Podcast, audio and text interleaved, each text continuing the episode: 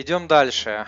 У меня слух уже притупился от возраста. В истории Олимпийские игры, Евровидения часто переносятся. Храмы в Иерусалиме часто закрываются. И самое главное, в США часто действующего президента свалить и уничтожить хотят. К выборам будет апокалипсис, можно это записать в тетрадь. Ой, нет, слух у вас не притупился, а память, возможно, немножко. Да, границы раньше не закрывали, а импичменты президента президентов были, и вирусы подобные тому, что происходит сейчас, тоже были, и падение цен на нефть, и обвалы рубля, все это было много-много раз.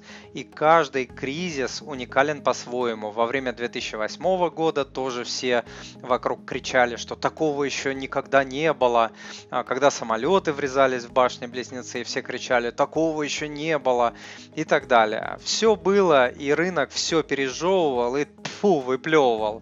И текущая ситуация тоже пережует, и через год-два вообще никто не вспомнит о том, что было э, сейчас. Дорогой друг, если то, что вы услышали, было для вас полезным, то, пожалуйста, подпишитесь на мой канал, оставьте отзыв на iTunes или в Google подкастах, или просто пришлите мне электронное письмо с вашим отзывом. Я читаю все отзывы лично.